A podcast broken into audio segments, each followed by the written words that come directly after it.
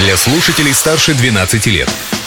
Колесо истории на «Спутник FM.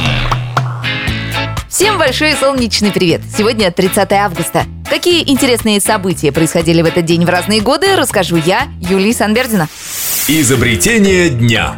30 августа 1963 года на международной выставке бытовой электроники в Берлине компания Philips впервые представила образец первой в истории компакт-кассеты. Да-да, той, которую мы перематывали с помощью карандаша или ручки, склеивали, когда рвалась пленка и заслушивали до дыр. В те времена считалось, что новые кассеты лучше хранить в холодильнике, но на деле этот лайфхак оказался всего лишь мифом. Компакт-кассеты, как и всякая электроника, конечно, не очень любят высокие температуры, но хранить их в холодильных камерах – излишество даже для очень жаркого климата.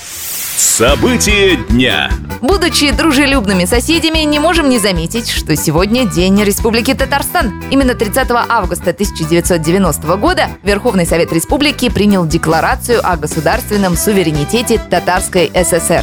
Гулять так гулять, подумали в Татарии и решили отмечать в этот день еще и день рождения столицы республики. С днем рождения, красавица Казань! Личность дня.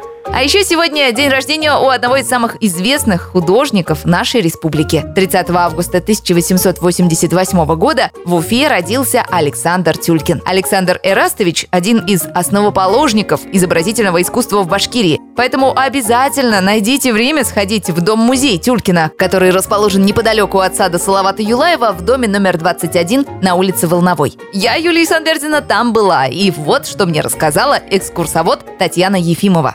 Все знают, у нас есть училище искусств, а то, что там преподавал Тюлькин, это является его детищем, и что он воспитал целую плеяду художников, которые преподавали, преподают и сейчас. И если взять художников по Башкирии, они все так или иначе прошли через школу живописи Тюлькина, через его руки. На вскидку, в общем-то, Омск, Екатеринбург, Тагил, Казань, Русский музей, Питер, Третьяковская галерея. Здесь работа Тюлькина. То есть он настолько оценен по достоинству своего мастерства и значимости своих работ.